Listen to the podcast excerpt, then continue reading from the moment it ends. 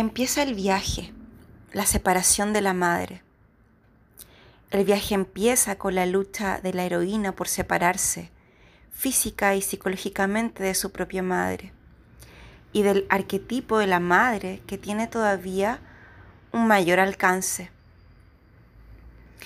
El arquetipo de la madre es incluido a veces en el inconsciente, particularmente en su aspecto maternal que abarca al cuerpo y al alma. La imagen de la madre representa no solo un aspecto del inconsciente, sino también un símbolo de todo el inconsciente colectivo que contiene la unidad de todos los opuestos. La separación de la madre personal es un proceso particularmente intenso para la hija, ya que tiene que separarse de alguien que es igual a ella. Experimenta un miedo a la pérdida, caracterizado por la ansiedad de encontrarse sola, separada y diferente del progenitor del mismo sexo que se le ha asignado. y que en la mayoría de los casos es su primera relación. Separarse de la madre es más complejo para una hija cisgénero, de una niña cisgénero, que para un hijo cisgénero, ya que ésta tiene que diferenciarse de una figura materna con la que se identifica, mientras que el hijo debe diferenciarse de una figura materna cuyas cualidades y comportamientos se le enseña a repudiar dentro de sí mismo para llegar a ser un hombre patriarcal, un hombre que es parte de una normatividad patriarcal, una heteronorma.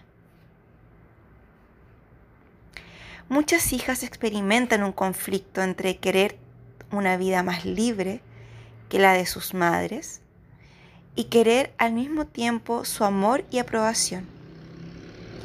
Desean ir más allá que sus madres, a pesar del miedo al riesgo de perder su amor.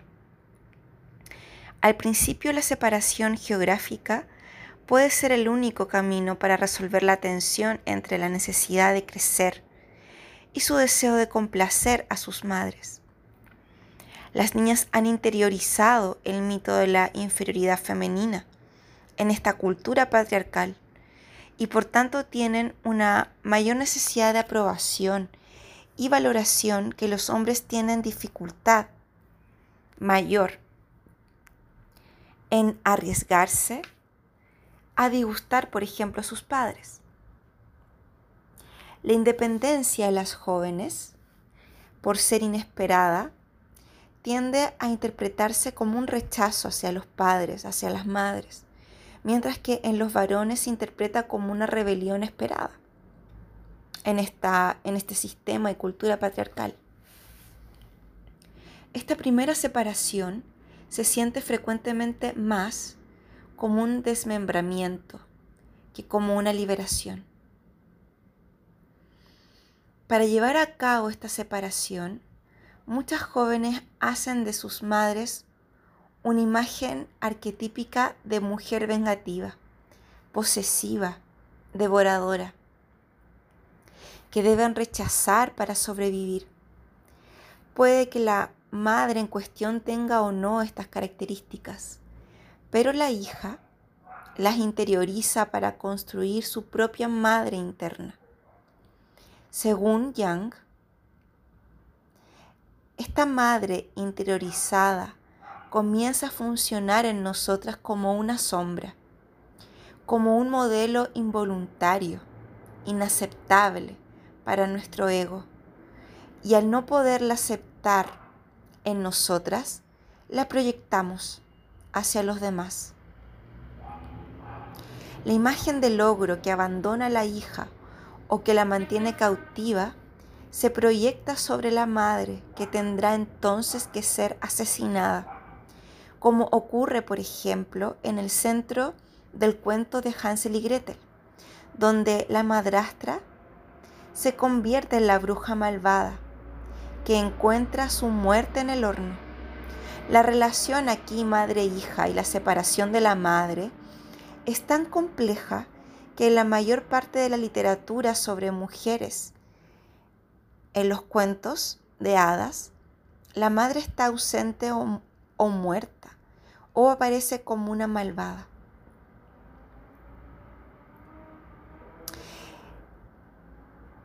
Es importante que como mujeres en nuestro viaje a poder emanciparnos de los paradigmas patriarcales para volver a la voz auténtica, es que podamos mirar este polo negativo de la madre terrible, que es un polo negativo de la feminidad, ya que existen dos polos de, expresión del arquetipo de la madre, de la gran madre, que encarna el alimento, el apoyo, la, la protección sin límites. Y el otro polo, que es la madre terrible, que representa la asfixia, el estancamiento, la muerte. Estos modelos arquetípicos son elementos de la psiquis humana que se forman como respuesta de la típica dependencia que tenemos los seres y las seres humanas durante nuestra infancia. Esto que habla Winnicott de la madre suficientemente buena, de la madre suficientemente mala.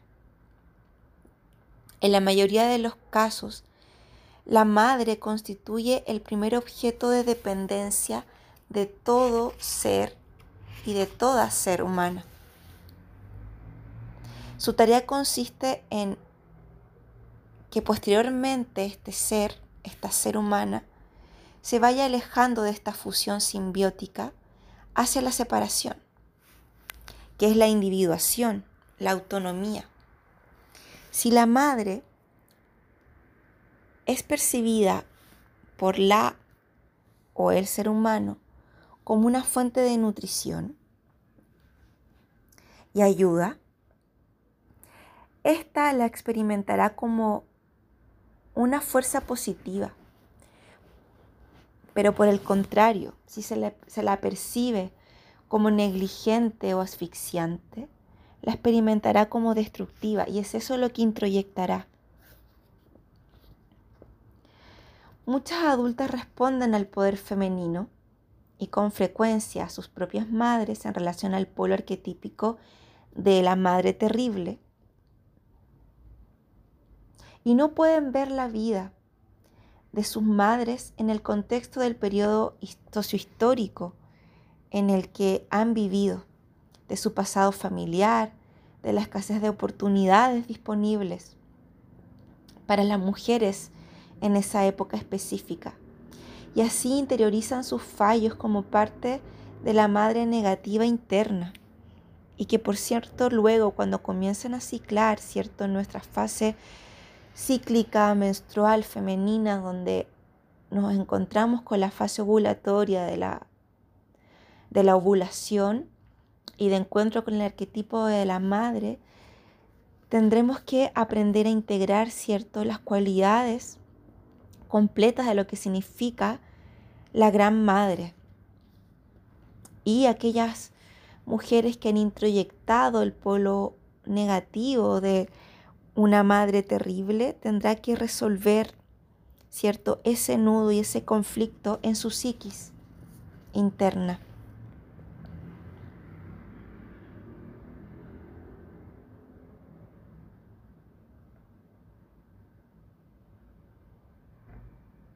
Algunas hijas a las que sus madres enseñaron una forma sutil de compromiso y el odio hacia, hacia sí mismas, luchan hoy día para liberarse de esa imagen tan dañina. Una joven busca en su madre las claves de lo que significa ser mujer. Y si este, esta no puede dárselas, la hija se siente humillada por ser mujer en el futuro. En su deseo de no ser como su madre, tal vez se esfuerce por conseguir poder a expensas de sus necesidades vitales femeninas.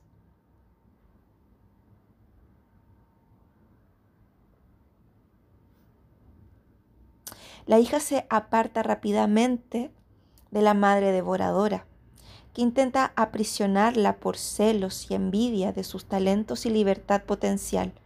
Se distancia de la madre que no la apoya, que es rígida y que continuamente está emitiendo juicios. Rehuye, por tanto, el arquetipo de la madre mártir que ha sacrificado su propia vida al servicio de su esposo y de sus hijos e hijas. Puede que la amargura de la madre causada por sus propios sueños rotos, estalle en cóleras súbitas o se manifieste en un comportamiento pasivo-agresivo frente a su hija, que ha tenido más oportunidades. Una madre que responde al arquetipo de la mujer enfadada, que rompe platos contra la pared, que está tan conectada con la ira que encarna la diosa Kali llena de rabia destruye el psiquismo de esa niña. Sí es importante que podamos concebir e integrar al arquetipo de la mujer salvaje que destruye para alquimizar creativamente en su interior la magia. Y esto se ve expresado en la fase premenstrual es importante que aquellas mujeres que también no han podido introyectar asertivamente en armonía ese arquetipo de Kali, destructora, que se conecta con la ira para poder cortar, para poder romper y soltar, va a tener que trabajar esa dimensión de la destrucción necesaria la cualidad femenina de muerte en su fase premenstrual. Porque es importante comprender que Kali, esta diosa hindú triple, que representa la creación, la conservación y la destrucción, es la madre oscura. Es la imagen arquetípica de la madre que da nacimiento, pero también da muerte. Que al mismo tiempo es útera y tumba, que da vida a sus hijas e hijos y se las quita.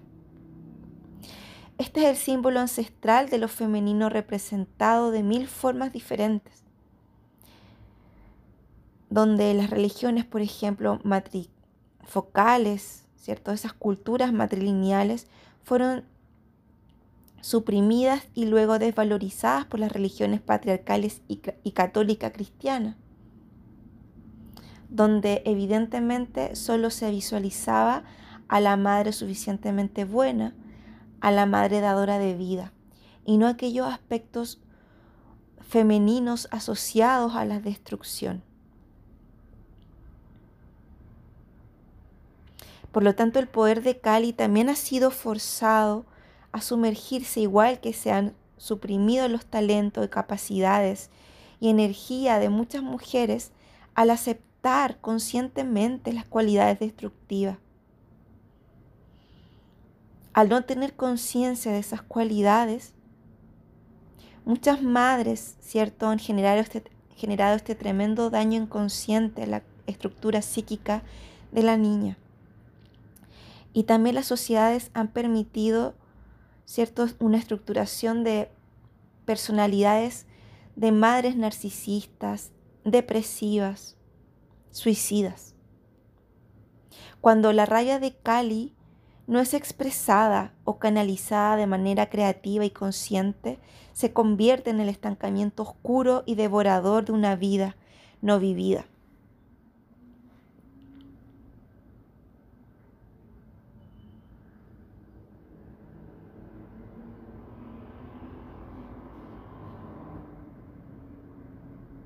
Ahora bien, es importante comprender que poder separarnos de nuestra madre, es un ejercicio muy complejo porque requiere de un duelo. Dejar a la madre puede sentirse como un vacío, como una traición, no solo por ella, sino también por nosotras mismas. Hay una ambivalencia muy compleja. El primer conocimiento que tiene cualquier mujer de lo que es la calidez, el alimento, la ternura, la seguridad, la sensualidad y la reciprocidad procede de las cualidades maternas. El primer arropamiento de un cuerpo femenino hacia otro puede negarse o rechazarse antes o después por ser sentido como posesividad, como trampa, pero sí representa el principio del mundo entero que es la simbiosis, la unión con el todo. Pero para poder propiciar la separación, al decir de Castilda Rodríguez, desde una amorosidad y desde un respeto por la función de corte, fuera de las lógicas patriarcales, es importante es, importante para luego vivir un erotismo de fusión con un otro que nos remita a este encuentro con la madre total en, perfecta sintonía y en perfecto orgasmo y experiencia orgásmica.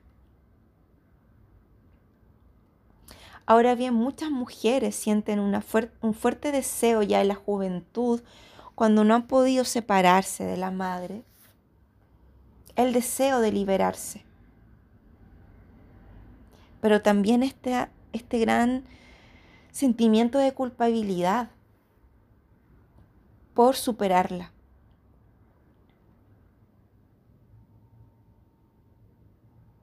Y es importante poder hacer esa separación. Principalmente cuando hemos vivenciado un encuentro con esta madre, que ha sido una madre, ¿cierto?, ubicada desde el polo de lo suficientemente buena. Porque es la madre más difícil de soltar, de dejar ir. Porque responde a un modelo positivo, divertido, enriquecedor y de apoyo. Separarse de este tipo de madre es abandonar el jardín del Edén, es dejar el estado de inocencia, de seguridad, de, bienestar, ¿cierto? En esta codependencia y aterrizar en un mundo incierto donde te tienes que valer por ti misma. Pero incluso la madre buena, que constituye un modelo positivo, puede atrapar a su hija sin darse cuenta y generar este vínculo del que me refiero de codependencia. Si la hija le ve como una deidad mayor que la propia vida con la que tiene que medirse, con la que tiene que lidiar por sí misma, es necesario que utilice sus mecanismos agresivos para encontrar su propia identidad. Es saludable que pueda hacer ese corte, que implica un uso consciente de la agresividad y de la violencia que poseemos filogenéticamente.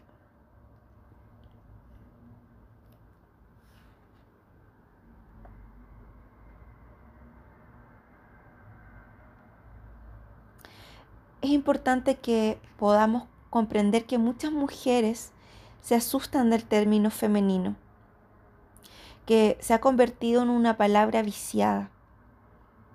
Algunas creen que la obligación de cuidar de los y las demás es inherente a esta definición.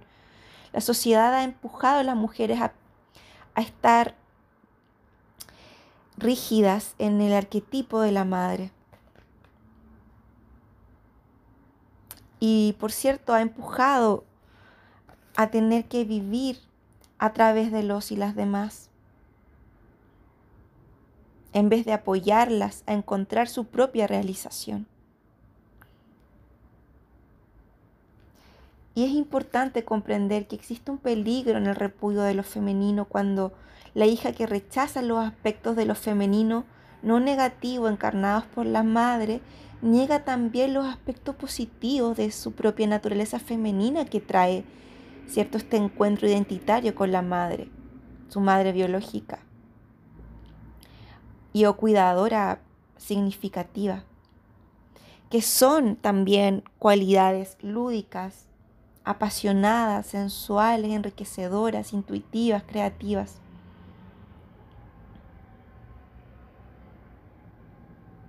Muchas mujeres que han tenido madres de carácter irritable o emocional extremo intentan controlar sus propios enfados y sentimientos masculinizándose para no ser vistas como castrantes y destructivas. Y esta represión de la cólera les impide con frecuencia ver las desigualdades de un sistema definido por los hombres, hegemónicos, patriarcales.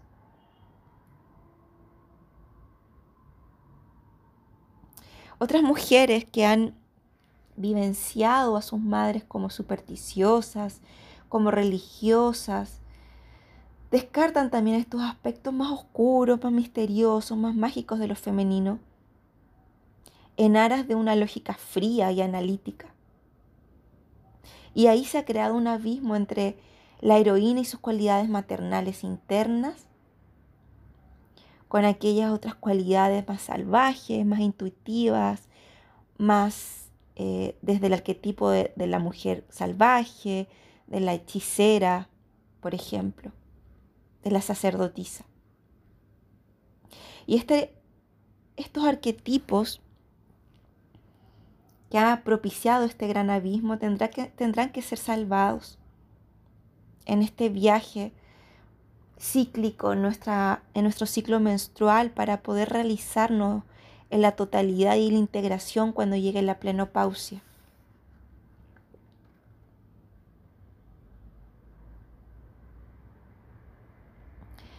Ahora bien, también existe un gran proceso que es el que yo he remitido en muchos de mis podcasts en relación al, a la pubertad con el inicio, ¿cierto?, que otorga este estadio con la llegada de la menarquia, de la primera menstruación, donde evidentemente hay una gran cantidad de, de, púberes que comienzan a tener un rechazo al cuerpo femenino a propósito de la menarquia, ya que el rechazo de lo femenino ha ocurrido también en ambas direcciones, de la hija a la madre y de la madre a la hija. Porque cuando una niña entra en la pubertad y descubre su, descubre su sexualidad ya desde, desde otra vivencia, ¿no? No desde una vivencia infantil, la madre puede rechazar o despreciar su cuerpo físico de manera inconsciente. O también puede que sienta envidia de la juventud y del atractivo de la hija. En este paradigma patriarcal, donde las mujeres somos, hemos sido socializadas para la rivalidad, para la competencia.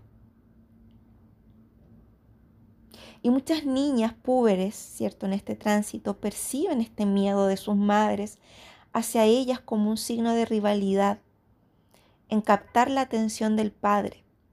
Considerando que acá Freud, por ejemplo, hace un análisis muy acucioso de esta dinámica que se da con el complejo de Edipo, considerando que él genera una fotografía, una radiografía, un mapeo de la construcción subjetiva dentro de los sistemas patriarcales de pensamiento.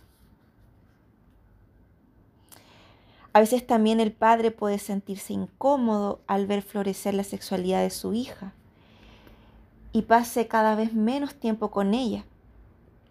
Esta experimenta entonces la dicotomía tradicional del, paradigma patriarcal de la virgen ramera, puta, y es vista como un tabú por el padre y como una rival para la madre. Antes que desagradar a sus padres, a sus madres, puede que la hija se cierre a su sexualidad emergente hasta que salga del hogar. ¿Cierto? Antiguamente casada lo más temprana posible, lo más temprano posible, no solo por el deber ser de tener que consumar, ¿cierto?, su iniciación sexual eh, casada, sino también por los mandatos sociales en, en antiguas épocas donde la única manera de ser mujer era casarse. era ser familia, era procrear. O tal vez puede llegar a tener tanto miedo de su sexualidad que no sepa escoger, ¿cierto? Una, una pareja sexoafectiva y, eh, y también empieza a, vivenciar, ¿cierto? las dificultades y ahí tendrá otro camino más que hacer, que es poder realmente encontrarse a sí misma para poder amar a otro, a otra, y poder realmente escoger en conciencia una pareja.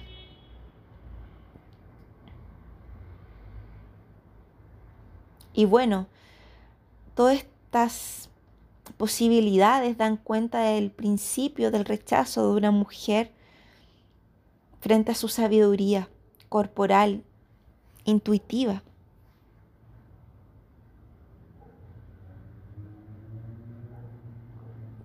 Y cuando las mujeres ignoramos nuestros cuerpos, nuestros síntomas, empieza a haber una disminución muy fuerte de, nuestra intuición para poder completarnos, para poder transitar por todos los arquetipos, ¿cierto? Eh, como hemos visto de la, de la madre suficientemente buena, la madre mala también, los arquetipos de las mujeres más salvajes. Y por cierto, aparecen otros arquetipos también como la virgen, la doncella, y por cierto, la, la, gran sabia, la bruja, que está asociado también con la, con la madre mala porque está más enfocada al poder destruir, al, conectado al vacío, a la muerte, también a la introspección y un poco más al egoísmo necesario en cada mujer.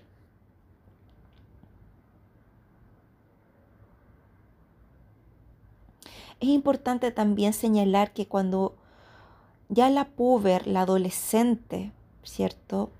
Se da cuenta que sus padres, que su madre y padre están incómodos con los signos externos de su sexualidad emergente, ¿cierto? Puede que rechace su cuerpo en proceso de cambio, puede que no.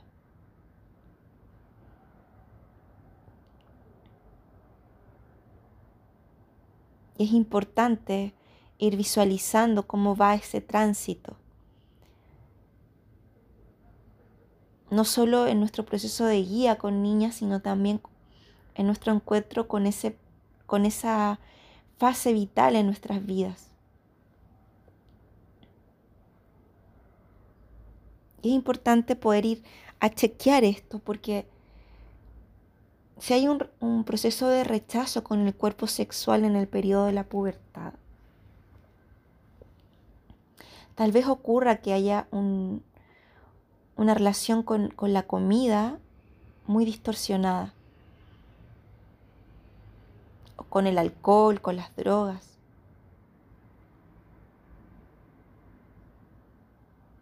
Porque a medida que aumenta el corte entre el cuerpo y el espíritu, se pierde la capacidad para reconocer los límites, los límites corporales, los propios límites. Y ahí la enfermedad y los síntomas y los dolores nos traen muchísima información para poder ir a, a la herida y poder sanarla. Por eso es importante que podamos visualizar cómo cuando empezamos a acceder a la espiritualidad, a la sanación, ¿cierto? Vamos al movimiento, al despertar del cuerpo, a nuestra tierra. Por tanto, toda negación del cuerpo inhibe el desarrollo espiritual, porque estamos ignorando lo más básico y lo más central que es la conexión con la tierra, con la intuición, para poder conectar después con el aire, con los sueños, con, las ambiciones.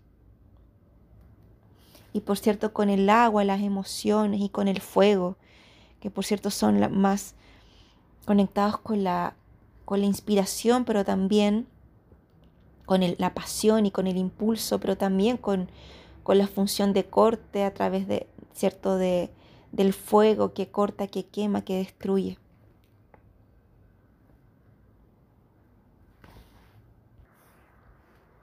Ahora bien, una mujer que se haya sentido rechazada por su madre, por haber sido quizás adoptada, por haber estado enferma o por haberse refugiado en el alcohol o sentirse profundamente huérfana en distintas situaciones de su vida,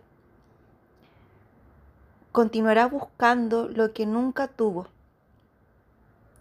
Tal vez actúe siempre como una hija intentando lograr la aprobación, el amor, la atención, la aceptación que su madre no pudo darle.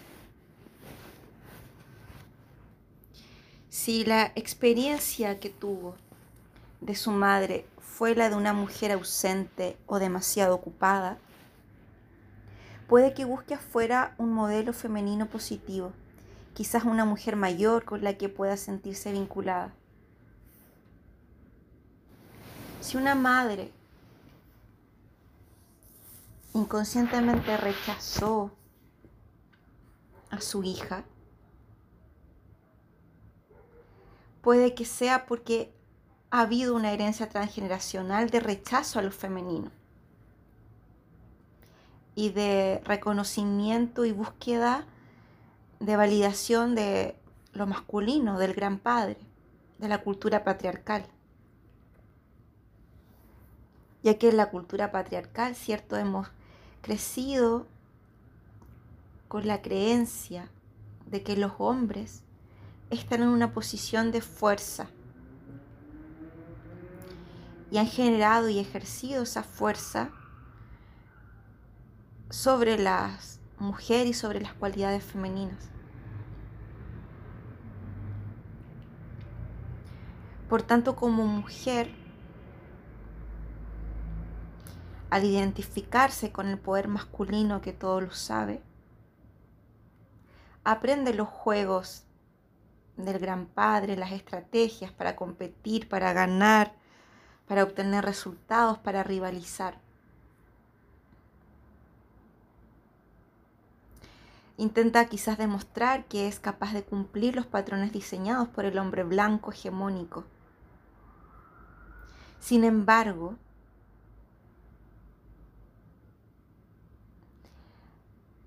Esto es un castillo que se construye en el aire y que pronto caerá. Y el golpe será sentirse totalmente desvalorizada. Y entonces comenzará a cuestionar qué sucede en su interior al dejar ya de culpar al exterior. Por ejemplo, según la terapeuta junguiana Janet Dalet, la conciencia colectiva de esta cultura patriarcal compuesta por innumerables presunciones que dominan nuestros valores, nuestras percepciones y elecciones, es desde una masculinidad hegemónica patriarcal. El inconsciente colectivo de una sociedad así es portador de valores excluidos de la conciencia y por ello tiene un sesgo porque ha excluido las cualidades femeninas, el valor de la sexualidad femenina. Hoy día estamos en estos espacios para poder abandonar este paradigma y co-crear uno nuevo, a descender al reino en penumbras de todas estas cuestiones, para dar luz a una nueva conciencia integrada. Una conciencia donde valoremos las cualidades femeninas de la sexualidad, restituyamos también las cualidades masculinas de la sexualidad para poder vivir en una integración. Es importante, como ya lo he, lo he señalado en estos podcasts, que llega un punto en cada viaje de cada mujer, la necesidad de ir a curar el corte original con la madre, con el padre, en un contexto más amplio. Buscará psicoterapia, distintas terapias holísticas. Buscará también diosas, heroínas, mujeres creativas, contemporáneas, con, quien, con las que ella puede identificarse y que le enseñen a reconocer su poder femenino y enriquezca la experiencia de su propia autenticidad en desarrollo. Y encontrará su curación con la Gran Madre, por cierto, con la hechicera, la sacerdotisa, con la bruja, la chamana, la gran sabia, con la doncella virgen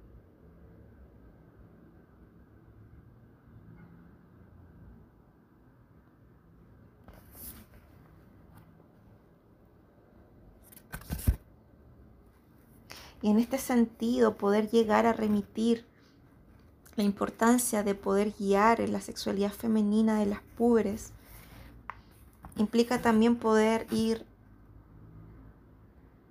eh, reflexionando sobre estas cuestiones, ya que la pérdida del poder asociado con la sexualidad femenina es una realidad transcultural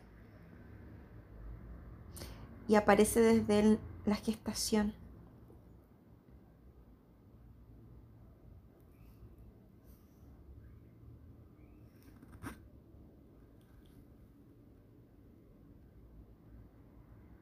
Y al perder nuestra sensación de poder conectada con nuestra sexualidad,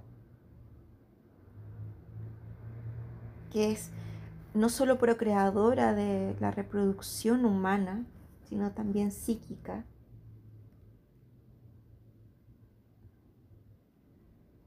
es lo que ha enfermado a la sociedad total, mundial.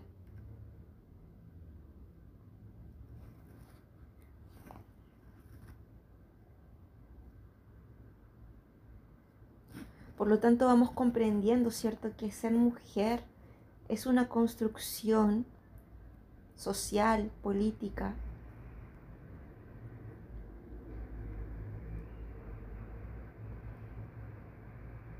que a muchas también les ha costado vivir dentro de un cuerpo, ¿cierto? Denominado por su biología como femenino.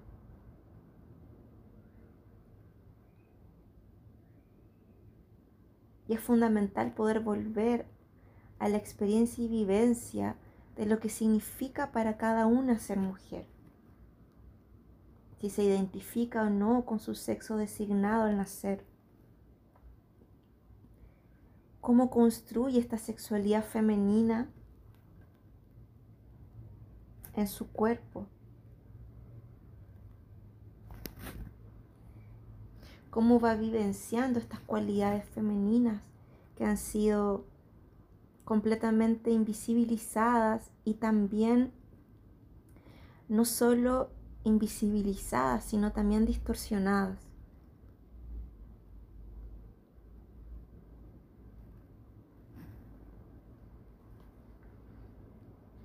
Y desde ahí comenzamos a poder reconocer nuestro cuerpo físico, emocional, psíquico. Y finalmente a poder reconectar con esa voz auténtica